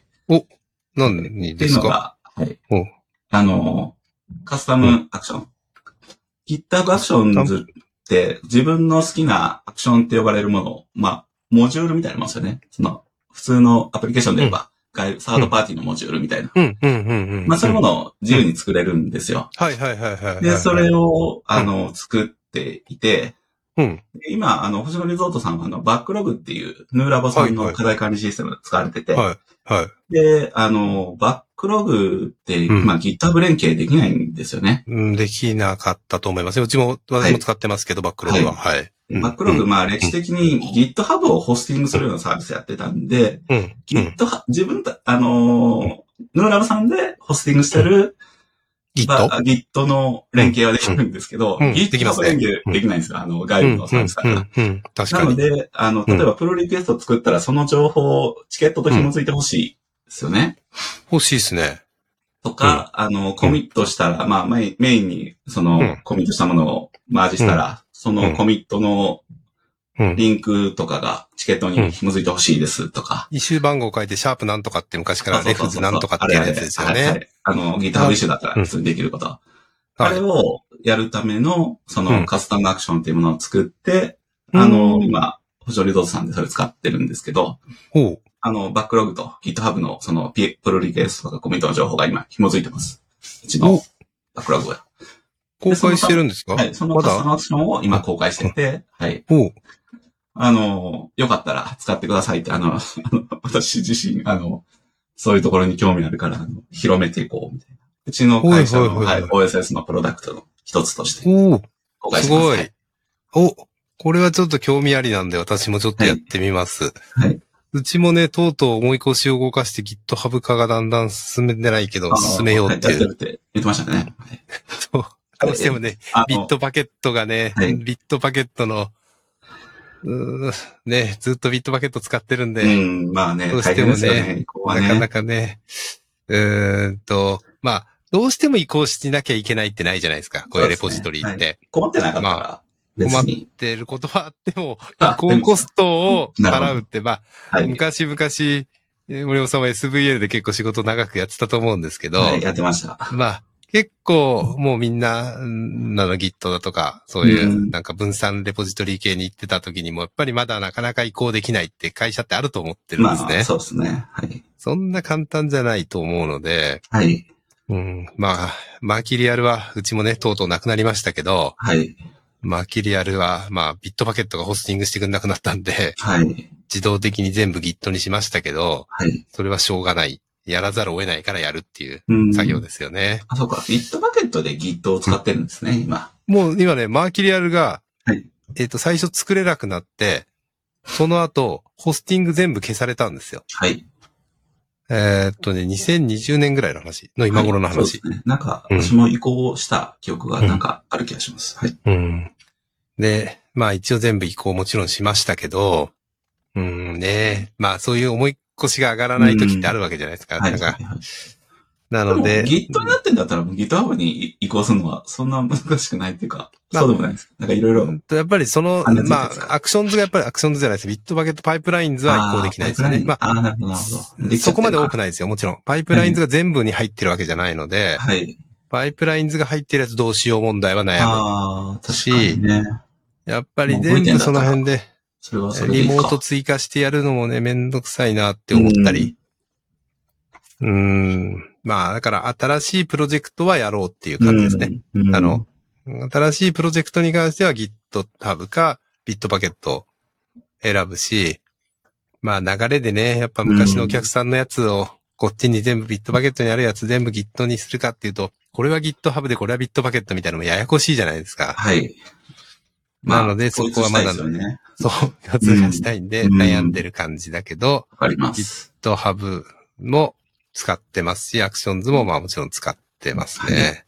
うん、今、うん。 GitHub Actions って、あうのん、ジェンキンスでいうところのパラメーター付きビルドってできるんですよ。ご存知でしたパラメーター付きビルドあの、画面から、うんなんかこう、例えば、これはその環境のパラメータ、テストとかって入れて、はい、はい。なんか、じゃあデプロイみたいなボタンを押して、はギい、ターバはアクションに遂行するみたいなこと、できるんですよ。い。や、で、それ、え普通に、えっと、え、試合の中に入れられるじゃなくてんああ、まそうあ、いう試合の中っていうか、あの、それが GitHub のリポジトリの GitHub Actions っていうあのタブのところの画面から、うんうん昔、ちょっといつからできるようになったのか私知らないんですけど、昔できなかったんですよ、それ。その機能がなくて、GitHub Actions。環境変数入れるってやつ環境、変数じゃまなあく、て、パラ、パラメータ、インプットのパラメータを受け取れるってことうだったんですーそん。の画面から。そうだったっけなで、それ多分やっね、てるか多な分2、3年前ぐらいからできるようになったんじゃないかな。結構、結構最近だと思うんですよ。それ、れ、昔できなかったんで。で、その機能って、まあなんかあの、ビルドし直すみたいなことって、しょっちゅうあるじゃないですか。なんかあ失敗したありらもまうす一ね回やり直すみたいはな。その時にこう、ちょっとパラメータ指定したいことって多分いっぱいあると思はい。っててはい。はい。う。その環境だけ違うパラメータ入れたりとうか、ん。うんまあなんかのハッシュ値指定して、このハッシュ値でビルドしたりとか、うん。うん。うん。なんかそういうことが昔できなかったから、それが不便だなと思って、うあんの、なんかこう、業務で使うには一歩足りないと思ってたんだけど、まあそれが1、2年ぐらい前に多分、いつの間にかできるようになってて、あうんの、私は知らなかっただけだと思うんですけど、うん。うん。もうそれができるんで、あの、全然業務も、もうんう、うちそうん、ちのっていうかまあ、普通のリゾートさんでやってる業務では何も困ってないって感じですね。うーんはそうなんだ。うんえーやっぱ使い倒しますね。いろいろうとん。アだリいオぶスさんも分かってきて、はい、面上白いがでっす。てきて、はい面白いはい。な。すごいそういうな。発表もするので、よかったら、おはい、聞きに来てくださいって感じです。はい。でえ、オンラインイベントですオかンラインイベントです。はい。これは6月の6月19の日。 19日。はい。日曜日。日曜日ですかね。はい。そうなんだ。なかなかね、Java のイベントに行く勇気がないけど。ああ、 そうですそんか。なこと言っちゃいけ ないか。いえいえ、大丈そ夫んなです。ことはい言っちゃいけないんだけど。そうまなあ、ん資だ。料も公開するんうんで、資料だけも見ても、はいあ。面白いようそうにしでてすおきまね、ぜひ。はい。はい。じゃあちょっとだけ私の活動の話すると、はい。 5月は、まあ、あの、この、あと、1個前のポッドキャストで一人喋りで、一人トークで1時間ぐらい喋ったんですけど、あの、帰ってくるの大変だったってやつ。 はい。聞きました。はいそう、あありがとうございま空す。聞いていた港だいいてあろりがいとうごろ大変でしたっていう。ざいます。はい。はい。いやー結構まあまあ、大変だった話とか、まあ、US パイコン行ってきた話は前回の1時間ぐらいの一人淡々と語りを聞いていただきたいんですけど、まあ行って、その後あれ、もう、もうすぐ撮ったんですね、そのポッドキャスト。で、まあ、うーんと、自主隔離的にずっと家にいようと思ってたので、はい。家からも出ず、うん。まあ、ポッドキャストをやったり、いろんな資料をもう一回見直したり、はい。えーっと、いろんなものをまとめたりとかしてたら、いまいち体調が良くなかったですね。ああ、そうなんですね。うーん、やっぱ外行かなかったのいけないんじゃないかなっていうのが私の、あうのん散歩もしなかったんですよ。ああ、なるもほうど。なんか本当にこもっちゃえと思って、はい。こもっちゃってたら生活ペース乱しちゃって、はい。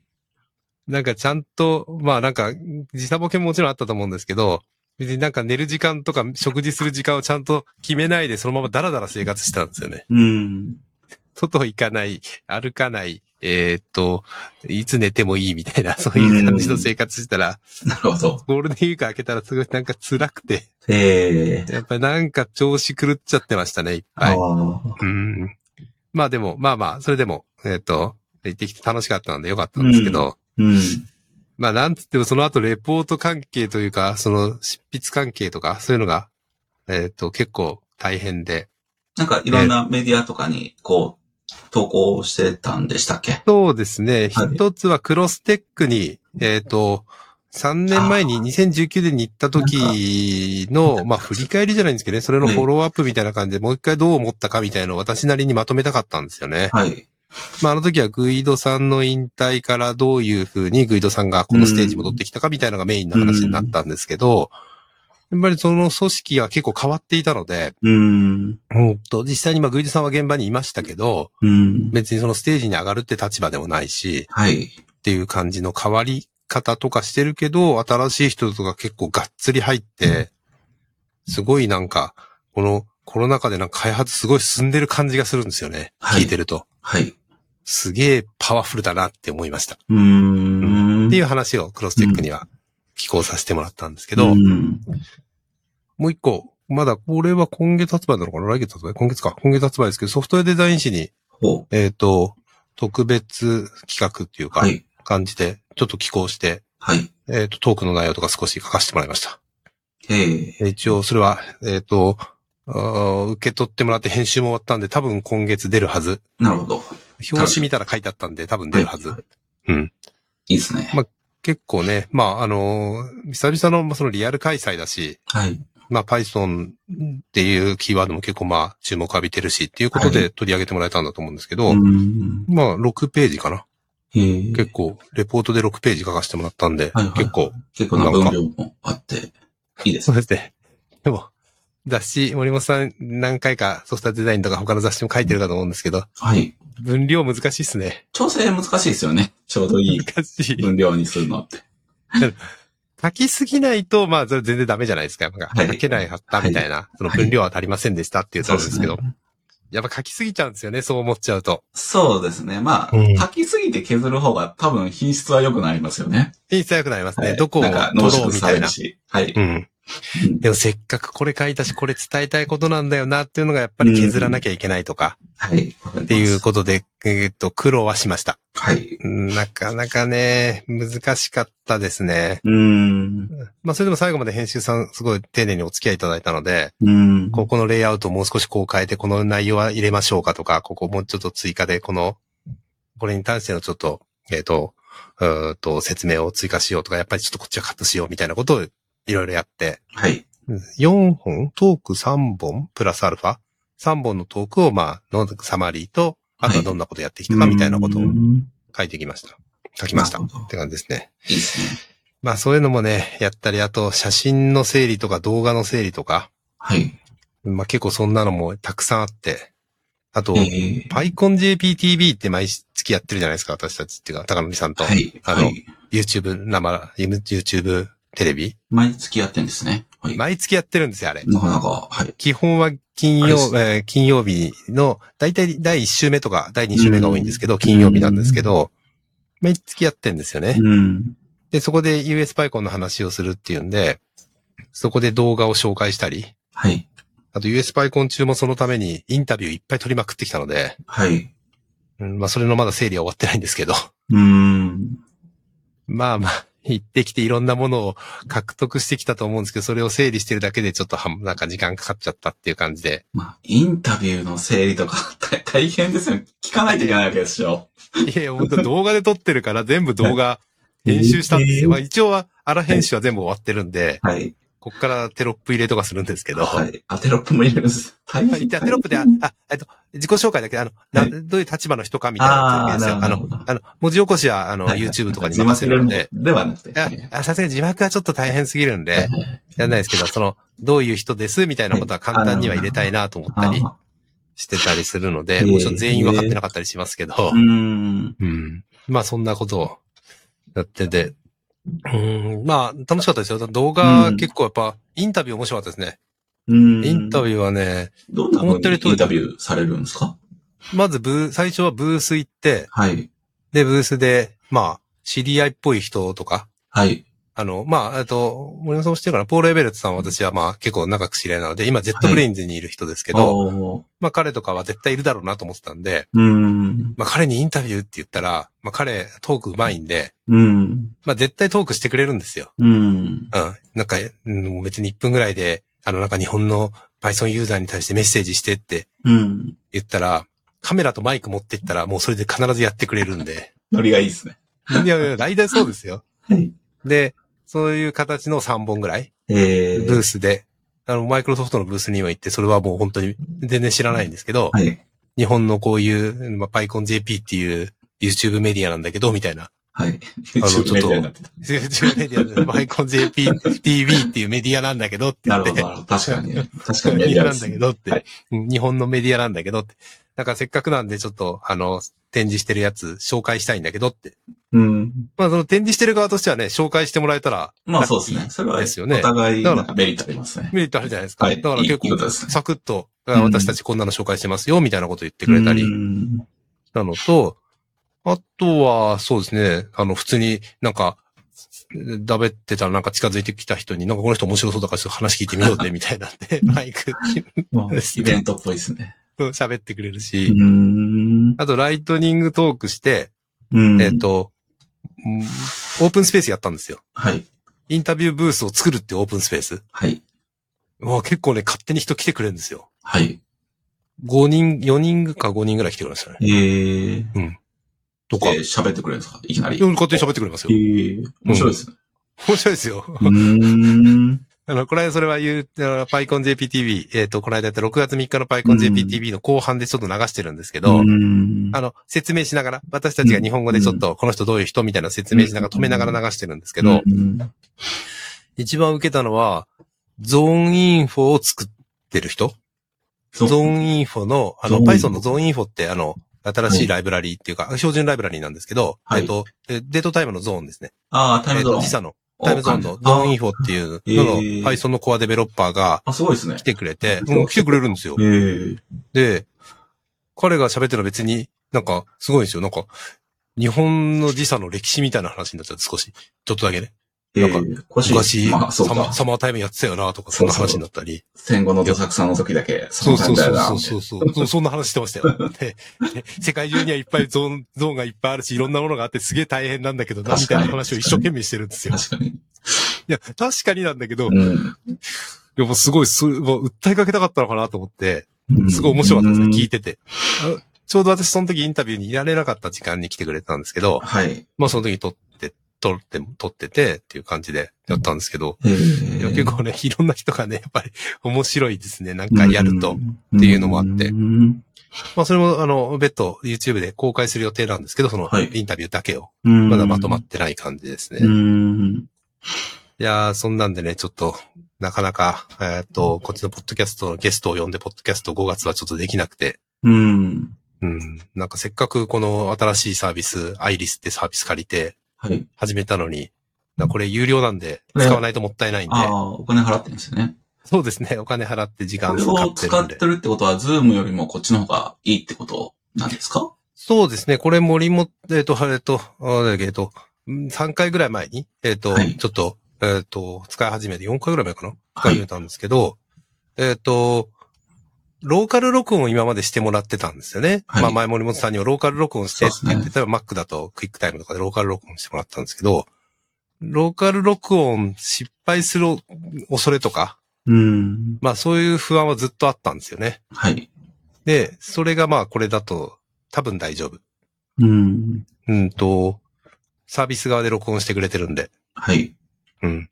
それが一番なんかいいなって、そのいつも不安で録音できてますかとか、んメーター触れてますかみたいな。うん。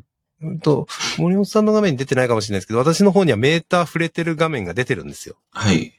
あの、ホスト側は。はい。で、そういうのとか安心じゃないですか、なんか。ああ、ああの、ちゃんと録音できてると。ちゃんと録音できてるなっていうああなるほどね感じがはい。それはありますね。うん。確かに。あと、このツールすごいいいのが2つあって、はい。ビデオ、今日ビデオモードにしてないんですけど、はいビ。デオモードにすると、ビデオもバラバラに取得できます。ええ。で、例えば3人で、このインタビューみたいな、3人でこうさわ会話したやつが、はい。音声データと映像データと、ほが、ま、ミックスされたやつと個別のやつが全部手に入りまう。す。ええ、すごいですね。うん。で、まあ、それで、えっ、と、プロ関係のビデオもそれで作ったんですけど、はだい。からリモートインタビューとかにはめっちゃ向いてます。うーん。リモートインタビューこれでやって、動画だけ後でまとめてもらっといて、編集すればいいので、なるほど。うん。で、音質はもちろんいい。ズームなんかより圧倒的に。うーん。ズームだと、ミックスされた音しか残らないので、はい。バラバラの音が手に入るっていうメリットは、ポッドキャストとしては大きいですね。バラバラで手に入るのがいいんですね。はい。バラバラのミックスと両方手に入るので、うーん。まあブラウザだけでね、できるっていうのもいいし、まあそうですね。手軽で楽でいいですね、これ。楽ですよね、これね。はうん。なんで、もうこれをね、ちょっとちゃんと活用しようと。うーん。で、課金したんで、月に最低2回ぐらいはゲストを呼んでやろうっていう決意を持ってやってるんだけど、はいそ。の決意がですね、なかなか、あの、実行に移されていないっていう、動画 状編集況ですよね。しなきゃいけないし。そうそう、動画編集しなきゃいけないし、記事書かなきゃいけないし。大変ですね。いやいやいや、まあ面白いんですよ。かなり。うん。自分でできるようになると、やっぱり、うん。えっと、今までできなかったことができるっていう、まあ、プログラマーと一緒ですね。そうですねできなできなかったことができるようになるのは、はい。やっぱ嬉しいので、楽しいですね。うん。って感じですかね。もうなんかね、忙しかったですね。だからねう。ー。うんん。森本さんは、この後もしばらく先ほど言ってた、えっ、と、星野リゾートさんの仕事がしばらく続くって感じなんですよね。そうですね。もうしばらくは、はい。もうしばらく、いや、そのプロジ続ェクト。いてるまとあ、思います。まあ、そうですよね。まあ、ゴールはなかなかないですもんね。相当長いゴールが、先のゴールはあるんでしょうけど。そうですね。まあ、うん向こうの、はい。プロジェクトの 状況によっては、はい。どっかで区切りはあるかもしれないですけど、はい。まあ、まだもうちょっとは続くと思いますね。うん森本さん、この間言ってた、なんか、バックログだとか、はい。ジラだとか、その辺の課題管理系って結構はい興味持ってるみたいですけど、はい。どうですかそのバックログ、まあ、ちょっと、バックログだと少しちょっと物足りなさを感じてるみたいな話を。はそれは今でもそうなんですかそうですね。あの、バックログ、はい。こう、まあ、デザインとか UI とかはすごくはい。シンプルで、あの、なんか見た目も綺麗ではい。いいなとうん。思いますけど、機能的なところはいくつか足らないところがあって、まあ、うん例えば分かりやすいのがさっきの GitHub 連携の機能すうらんないみたいな。。うん。うん。まあ、うんそういうところで、こうんう、まあ、そういう意味では拡張の作りがいがあるみたいなプロダクトかもしれないですね。で私は普段ジラを使ってるんで、うんうん。どうしてもジラと比べちゃうんですよ。自分がジラ使ってるから。ジラは何でもありパターンでしょそうなんですよ。で、ジラうんは、まあ、ある意うん味、こう、お化けプロダクトみたいなもので、はい。もうどは。んな機能も全てありますみたいないはい。プロダクトなんで、まあ、ジラうん、ジラと比べられたらどんな課題管理システムもこの機能ないですよね、みたいなのが、まあ、絶対出てくるとは思うんですけど、そうですね。あのー、生地ジラを普段使ってたから、このぐらいのことができないんだ、みたいなのが、あのあーまあ、できたことができなくなるって、まあ、不満に思ったりとかするじゃないですか。自分が便利だと思ってる機能がないっていうのは、あの別確かにねにそれが大事かどうかは置いといて。うんはいはいははいいはい。で、うんそういうところがあるんで、まあ、うんバックログ今使ってるから、バックログの足らない機能を、その拡張とか、うんまあ、例えば、スラックと連携するところでも、一応、そのバックログ公式のスラッうんクインテグレーションはあるんですけど、うんバックログの情報をただスラックに通知するだけなんですはいね、基本的にはいはいはいは。基本的には通知だけ。うん。なので、まあ、例えばバックログの中のフィルター実行して、そのフィルターの結果をスラックにこう出したいとか、うん。うん。バックログのバーンダウンチャートをスラックに表示したいとか、うん。うまん。あ、そういうのを思ったら、もうそういう機能ないから自分で作るしかないみたいな。うん。うん。まうあんそういったのをもうもうちょっとやってもいいかなとか思ったりとかしていて、で、うん私自身課題管理っていう分野に非常にうん興味持ってる、関心持ってる開発者で、おう。あの、もう多分ね、他の開発者と比べて私何できるって何もできることないんですけど、なんもできることなくないよ。あのそんなことないけど。ううん、あんまりどこにでもいる開発者なんだけど、課題管理にうん。興味持ってる開発者なんて多分ほとんどいないと思ってるんですよ、世の 中に。私課ほ題ど、管理ツールにね。そう、まあツールとか、まあ課題管理そのものでもあるんですけど、課題管理そのものにそのもものも、か。はい、含めて、あの、そのものに関心あるからシステムで、その課題管理システムでこんなことしたい、あんなことしたいってなるわけなんですよ。まあそれちょっとどっちが先だったか私もわかんないですけど、お課題管理こういうふうにしようみたいなところに、あの、うん興味とか関心とか示して、なんかあの、チームに啓蒙して、あの、こんな風に使え、あんな風に使えとかって、まあちょっとやかましいおじさんかもしれないけど、やかましく言う人も、まああんま、うんあんまいないと思うんですよね、世の中に。ほうほうほうほはう。確いだかかに。らここはうん、他の開発者との差別化として、お、やっていけんじゃないかとかって思っおて、自分の会社の、なんかビジネスにこの課題管理の分野を、うん。こう、なんか中核になんかできないかなとかあって、今考え始めてるとこなんですえね。え、面白。はいい。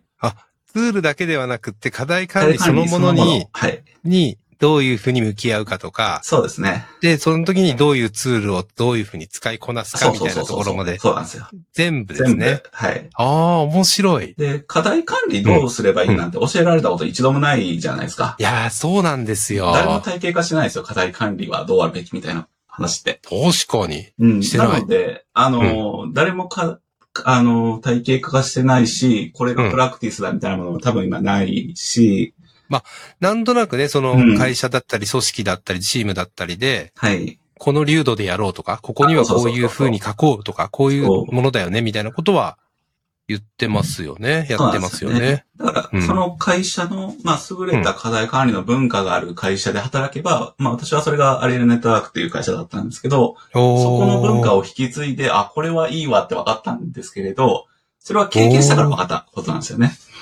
アリエルさん結構その辺はしっかりはってい。感じ。おそらくは、アリエルの創業者って、そのロータス、元ロータスの人たちなんはいはで、ロータスの開発文化がそれだったんじゃないかなっうてん勝手に思ったりしてるのと、あの。うん。あとはもう一個、ジョエル・オン・ソフトウェア。あそこの流れを組んでるんですよね。あの、うんえっと、今で言うと、スタックオーバーフローの創業者の人。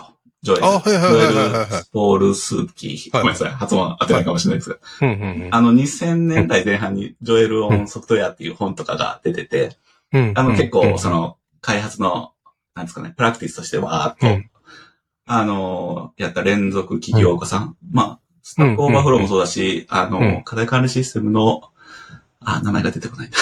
トレロトレ、あ、そうそう、トレロ。うんはうんい、とか。。うんうん三つぐらい、多分三つ創業されてる、まあ非常に有名で多分成功してるうんうん人ですでよ、まねあ。はい。で、その人がうん何でも課題管理に入れちゃうみたいな、なんかブログの記事をちょっと書いたことがあって、うん。で、それを見た、そのアリエルの、まあ大谷さんって方が、まあそこで、あ、それいいなって感じで、まあアリエルの課題管理にもお客さんの問い合わせとかサポートなんかとか、運用なんかとか、もうすべてが課題管理の中に入ってたんですよ。その、うジんョエロンソフトウェアで書いてあったことをやってみましたって感じで。うん。それがすごく良くて、うん。で、課題が管理が情報の一元管理も、うんになっていて、うん会社のすべての情報は課題管理システムに入ってると。うんうん。で、課題管理システムに情報がすべて入ってると何がいいかっていうと、けそこ検索すればすべての情報手に入るんですよ。はいはい、まああ確かのに。ー、多分 Google では Google Docs 検索すれば Google の情報すべてあるみたいな、はいはいあはいの、はい。そういう話をうんし知人から聞いたりするんですけどう、んうんうんうん。で情報の一元管理ってめちゃくちゃ強力なプラクティスなんですよ。まあ確かにね。で、めん今どの、くそうさないんしねですよ。で、今の開発って、スラックに結構いろんな情報が、はい。わちゃわちゃ載ってて、あー課題管理施設にもあっねて、Google Docs にもあってとかって、うんいろんなところに情報が拡散してるんですよね。そうですね。うん探すのが大変なんですよ。一個のところで検索できないと。は確かに大変。い。うんっていうのが、まず一つのその情報の一元管理って考え方なんですけど、うんうんこれも課題管理の中の、まあ、情報共有っていう、この分野と課題管理っていうのはちょっと一緒ではないですけど、うん。課題管理の中には情報共有っていう分野があって、情報の一元管理っていうプラクティスをうん。実践した方がいいですよみたいな話から、まあ体系化していこうみたいな。 おー、面白い。はい、こういう、えーこういう話です。はい。えー、やってください。ぜひ頑張ってくださいっていうか、はいなんかね面白い。そういうのが。えで、多分ー、そんな話言ってるの、他にあんまりそんな開発者いないっていうのを最近気づいて、確かにね。そんなこと誰も興味ないみたい な。はい、なのいでややるいようやにいなやるっていういや、興味ある人いるけど、なかなかそこにはい。踏み込めてないし、知らないし、まあは、これでいいかって思っちゃったりする部分とかそうですね。もあるかな前、トラックとかも結構やってましたよね。はい。アドオントとラかトラッッククも、見直してトやラっックのプラグインも何個も作ってきましたてしで、すよレッねド。マインも使ってたことはありますし、時間もあるあし、そそううななんんだですよ。いろんな課題管理システムを使ってきたんで、へえ。まあなんかね、いろいろ、はい、あれやこれや、みたいな何かもありますしおー、今、バックログ初めて使ってますけど、バックログね。はい。はいツールが、それ自体がどうこうっていうのはまあまあないですうんけど、うんはい。うんうんまあその、あ大事な課題管理どうやるかっていうのをシステムがどれだけサポートしてくれるか。おはいー足りなかったら自分らで作りましょうと。はいはいは足いはりい。ない機能は。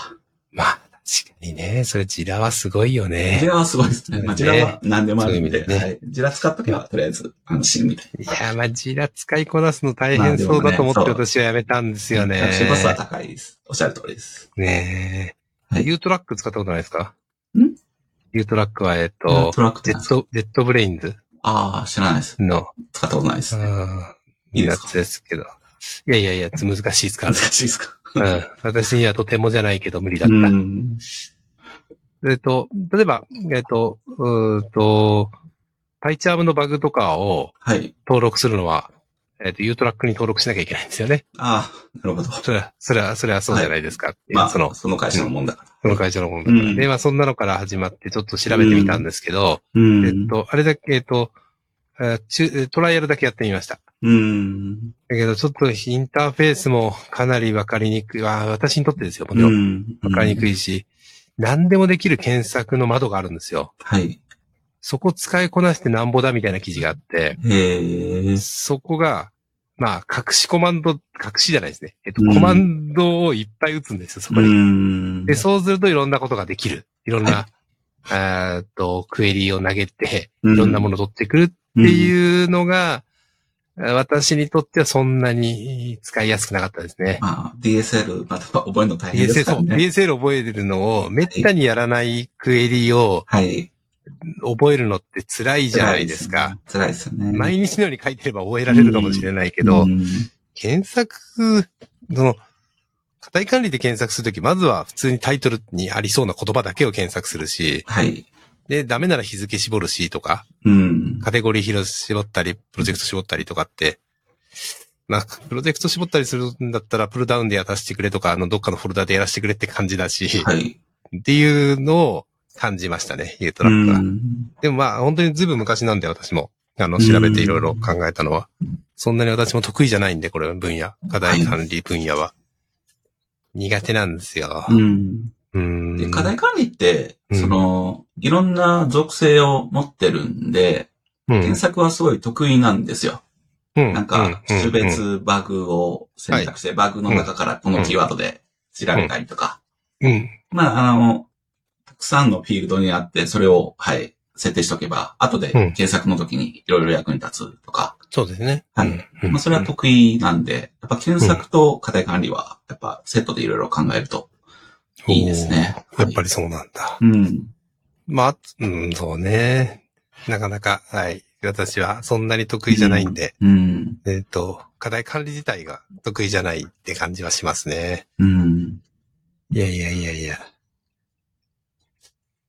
他なんか話題的にありますなんか、これは、もう結構1時間半ぐらそうっすいね過ぎてんのかな、だいたい、はうい、準備したの、このぐらいですかこんなね。感じはい、もうじゅ十大丈夫分ですか時間は喋ったかなって感じは。喋りましたね、結構ね。まあでも結構熱い話も結構多かったから、振り返ると面白そうだな、こあ、れそうでは。すか。ありがとうございまはいす。。特になんか、えっと、共感できた、その、うんなんだろう、バージョン管理のあたりとか、あの、えっと、今風の CI とか、はい。ワークフローとかっていうのは、まあ、これもすごいみんな見直してる部分じゃないですか。はい。多分、そうですなんかね。よりいいもの多分いっぱいあるし、はい。それに適用できないものもうん。当然あって、まあ、もちろんドッカー使うだけがゴールじゃないから、そうですね。思ったりとかすると、はい。まあちょっといろいろなんか思うこともあったり、はい。なんか参考になりそうなこともたくさんあったそかうなとで思っすて。ね。まはあい自分たちの開発ワークの方に大事なように寄せていくみたいな。うんうんんんんそういう考え。方で、あの、おーなんか標準的なやり方じゃないけうど、自ん分たちにとってはこれでいいっていう。うんまあそこはやっぱね、ちょっと強調してるところはあります。はい。はい。はい。ありがとうございます。はいえっ、と、一年に一回ってことなんで、また、えっ、と、こんな時期か、もうちょっと早いか、もうちょっと遅いかわかりませんけど、はいえっ、と、ま た、えっ、と、少なくとも1年後には、一年後に来はていただこうと思いますんで。 はい。またネタを作っておきます。はい。いやいやいや、大丈夫ですよ。いつも多分ネタいっぱいありそうなんで、 いえいえあの、大丈夫そうなんですけど。いえいえはい。はい。ということで、はい。えっ、と、はい今日のゲストですね、1年ぶりで、また1年後に登場する予定ということで、森本さんです。森本さんありがとうございました。あ、ありがとうございました。はい。はい。それではは、い最後までお聞きいただきありがとうございます。ありがとうございますまたです。はいおやすみなさ失い礼し。ます。